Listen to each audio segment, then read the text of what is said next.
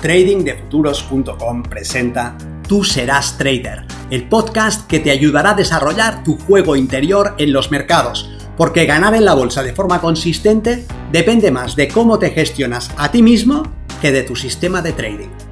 En este podcast encontrarás ideas y sugerencias prácticas con las que mejorar la mente con la que operas los mercados. Soy Vicens Castellano y será un placer que me acompañes.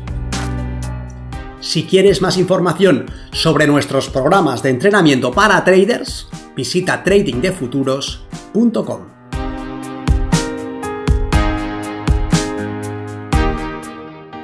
¿Por qué no ves tus errores como trader? El mercado está en tendencia bajista, tomas una operación corta, pero sales con una pérdida. Analizas de nuevo y llegas a la misma conclusión, tendencia bajista, apertura de cortos. Entras de nuevo y pierdes otra vez realizas el mismo análisis en una tercera ocasión y otra pérdida. Y al final te das cuenta de que el mercado hace tiempo que dejó de estar en tendencia bajista. ¿Cómo ha pasado eso? Y lo peor de todo, ¿cómo puede ser que no lo vieras si ahora resulta tan evidente? Hay determinados escenarios en los que nuestra mente nos dejará literalmente ciegos a la información que está en nuestras narices. En este vídeo quiero mostrarte por qué suele pasar eso y cómo puedes evitarlo. Soy Vicente Castellano, responsable del programa de formación y entrenamiento milenio de trading de futuros. Hay una tendencia entre los jugadores de póker a equiparar el valor de sus decisiones con el valor de sus resultados. Si el resultado es favorable, consideran la decisión acertada, pero si es negativo, consideran que la decisión ha sido errónea. Tienen incluso una palabra para esa tendencia, la llaman resulting, que traducido sería algo así como resultante o orientado a resultados. ¿Te suena? Es posible que como trader tengas la tendencia a equiparar el valor de tus decisiones con el de tus resultados. Eso sería peligroso, ¿verdad? Puede ser que una buena decisión termine en un mal resultado y que una decisión pésima te haga ganar dinero, pero así funciona nuestra mente y es bueno tenerlo claro. En esta ocasión, quiero que reflexionemos sobre algunos de los sistemas con los que nuestra mente protege nuestra historia personal. Tal como relata Annie Duki, es habitual que los jugadores de póker más veteranos adviertan a los que están comenzando sobre el peligro de esta tendencia, previniéndoles sobre la tentación de cambiar de estrategia porque algunas de sus manos no finalizan como querrían en el corto plazo. ¿Te suena que puedas sufrir esta tentación como trader? Podrías haber sentido la tentación de cambiar de sistema de trading tras encadenar algunas operaciones perdedoras. Annie Duki ha dedicado su vida al estudio de la toma de decisiones bajo presión y su trayectoria es muy interesante porque ella estudió psicología en la Universidad de Pensilvania, pero también formó parte del circuito profesional de jugadores de póker ganando más de 4 millones de dólares en torneos. Al hablar del resulting, lo que dice es que es un patrón de pensamiento que es muy habitual y que nos afecta a todas las personas y explica que esto es muy evidente cuando tiene alguna sesión de trabajo con altos directivos de empresa y les pide que compartan algunas de las mejores y de las peores decisiones que hayan tomado durante el anterior año y dice que aún no se ha encontrado a ninguno de estos directivos que no ponga como ejemplo sus mejores y sus peores resultados en vez de sus mejores o sus peores decisiones. Hemos evolucionado para ver el mundo como un lugar predecible y controlado en vez de como un entorno caótico y desordenado. Y seguramente esta capacidad nos da alguna ventaja adaptativa y se puede explicar desde la psicología evolutiva. Y aunque somos conscientes del papel que juega la suerte en nuestras vidas y podemos entenderlo desde la razón, de alguna forma parece que nos resistimos a aceptar que a pesar de nuestros mejores esfuerzos, las cosas puede que no funcionen como nosotros deseamos. Colin Kammerer, profesor de economía conductual en Caltech, el California Institute of Technology, y experto en neuroeconomía y teoría de juegos, explica que muchos de nuestros sesgos cognitivos se deben a una falta de capacidad computacional de nuestro neocórtex, la estructura de nuestro cerebro encargada de tomar decisiones deliberadas, si sigues mis vídeos, recordarás que en más de una ocasión hemos hablado del sistema 1 y del sistema 2, el modelo que propone Daniel Kahneman, el neuroeconomista y ganador del premio Nobel, para explicar cómo tomamos decisiones. Hemos dicho que el sistema 1 es un tipo de pensamiento que activamos con mucha rapidez, que se encarga de facilitar la toma de decisiones veloces e intuitivas, que el sistema 2 es más lento, es más costoso a nivel metabólico y que puede manejar las decisiones más reflexivas y más complejas. Pues bien, Resulta que cuando queremos decidir de forma reflexiva y activar el sistema 2, debemos realizar las operaciones en una fina capa de neuronas en nuestro córtex prefrontal.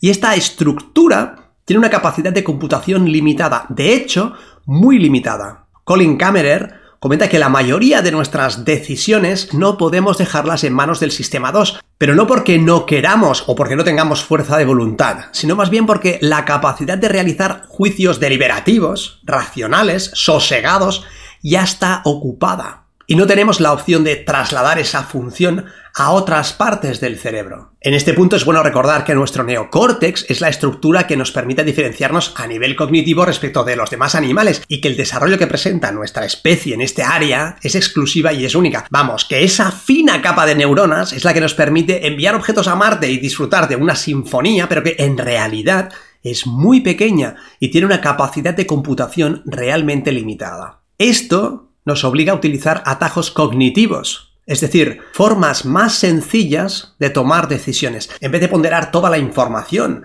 y analizar las consecuencias de todos nuestros pasos, optamos por activar el sistema 1 y buscar una forma rápida de decidir. De hecho, muchos de los errores que cometemos como traders se deben a la presión del sistema reflexivo, el sistema 2, para hacer su trabajo de forma rápida y automática. Cuando le preguntas, ¿debo entrar aquí? ¿Tengo confirmación? ¿Me espero o participo? ¿Compro o vendo? Le estás poniendo entre la espada y la pared, estás poniendo a tu sistema 2 en una situación en la que tiene que decidir con prisa, algo que no suele hacer bien. Y en estas circunstancias tirará de atajos lo que puede ir en contra de tu mejor interés. Pero la clave no está en cambiar la forma como trabaja nuestro cerebro, sino más bien en encontrar la forma de funcionar dentro de los límites que tiene. Te pongo un ejemplo. Esta es la ilusión de Müller-Lyer. Mira este conjunto de líneas horizontales y determina cuál de las tres líneas horizontales es más larga.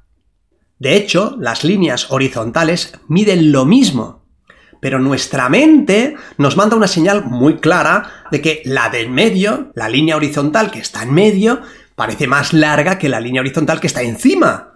Pero si ponemos unas líneas para marcar la longitud, veremos que efectivamente las tres líneas son iguales. Pero por más que sepamos esto, por más que sepamos que las tres miden exactamente lo mismo, nuestra mente nos lo sigue haciendo ver de una forma diferente. Seguimos viendo que la línea horizontal que está en medio es más larga. Así es como funciona nuestra mente. Tu objetivo es comprenderlo y manejarte dentro de sus límites. Tener todo esto en cuenta es muy útil como trader.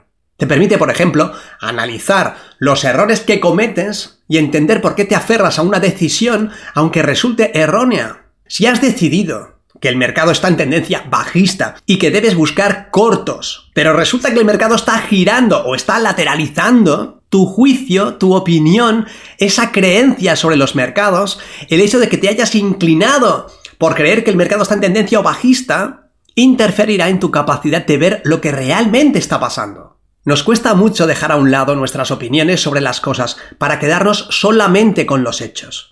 Por eso, en Milenio partimos del anclaje del precio. Al establecer referencias objetivas, simplificamos nuestro trabajo. No hace falta que nos empeñemos en determinar si la tendencia es alcista o bajista, porque podemos establecer referencias que no dan pie a la duda. ¿El precio está cotizando por debajo del precio de apertura de su sesión? ¿O el precio está dentro del rango de apertura? ¿O el precio está por encima del cierre cash? Como comenta Daniel Kahneman, todos queremos pensar bien de nosotros mismos y tener una buena autoimagen. Y esto es importante para funcionar con normalidad. Queremos sentir que la narrativa de nuestra historia personal, lo que nos contamos de nosotros mismos, es positiva y equivocarse no es algo que encaje con esa imagen que deseamos. Lo que suele suceder es que si pensamos en nuestras decisiones como que son un 100% correctas o un 100% equivocadas, cuando encontramos nueva información que contradice nuestras creencias, tenemos dos opciones. A. Generamos un cambio descomunal en la opinión que tenemos de nosotros mismos y pasamos de un 100% acertados a un 100% equivocados. O B. Ignoramos la información que contradice nuestras creencias. Es decir, si crees que el mercado está en tendencia bajista, tomas un corto y el precio gira en tu contra y te saca con una pérdida, podrías caer en la tentación de negar la información que contradice tu juicio para seguir creyendo que está en tendencia bajista, ya que en caso contrario tendrías que aceptar que te has equivocado en tu juicio, y eso iría en contra de tu autoimagen. ¿Lo ves? Tomar otros cortos en ese escenario es un mecanismo para preservar la imagen que tienes de ti mismo, aunque te cueste muy caro. Para añadir más leña al fuego, debes tener en cuenta que cuanto más listo seas, cuanto más creativo y más ingenioso, más argumentos encontrarás para mantener una narrativa que preserve tu autoimagen, obviando los datos que contradigan tus opiniones o reencuadrándolos para que encajen en tus juicios previos. ¿Ves la perversión? En el año 2012, los psicólogos Richard West, Russell Maserf y Keith Stanovich testearon estos puntos cognitivos ciegos y determinaron que eran tanto peores cuanto más inteligentes eran los sujetos de estudio. De hecho, en sus investigaciones determinaron que ser consciente de estos sesgos no nos permite librarnos de ellos. En este caso, me puedes preguntar, ¿por qué te hablo de ellos? Al fin y al cabo, poco puedes hacer para no ser víctima de tu mente. Si me preguntas, te diré que prefiero saber cómo funciona mi mente, aunque no pueda cambiarla, que cometer errores y no comprender por qué los cometo. Ahora, si cometo este tipo de sesgo, no siento la necesidad de defenderme porque soy consciente de los limitantes de mi mente. Annie Duki nos hace una recomendación en este sentido y nos sugiere que nos iría mucho mejor si en vez de tomar decisiones en función de la confianza que tenemos en nuestras creencias, tuviéramos en consideración la confianza que tenemos en nosotros mismos. Si en vez de pensar en términos absolutos del tipo tengo confianza y estoy seguro, o no tengo confianza, pensásemos en términos relativos y considerásemos toda la escala de grises entre el negro y el blanco. Lo que nos dice, lo que nos sugiere es que probemos a añadir a la certeza que tenemos sobre nuestras opiniones una puntuación sobre el nivel de confianza en la precisión de estas opiniones, en una escala del 0 al 10. De esta manera, en vez de tener que pasar de estar un 100% seguro a un 100% equivocado, podríamos movernos con mayor facilidad. En vez de operar porque pensamos que nuestro análisis es correcto y que el mercado está en tendencia bajista, podemos establecer un porcentaje de fiabilidad de esa opinión sobre el mercado. Estoy un 65% seguro de que el mercado se moverá a la baja. Eso nos permite preservar la opinión sobre nosotros mismos. Pasar de un 65% de seguridad a un 55% o a un 70% es mucho más sencillo que renunciar al 100% de seguridad. Si hacemos eso, ya no ponemos en juego nuestro relato personal de personas inteligentes, educadas y fiables. Al incorporar porcentajes en la expresión de nuestras opiniones sobre el mercado, nuestro relato personal ya no va de estar acertado o de estar equivocado, sino que gira sobre el hecho de ser capaces de incorporar nueva información para estimar la precisión de nuestras creencias. Nos vemos en el mercado.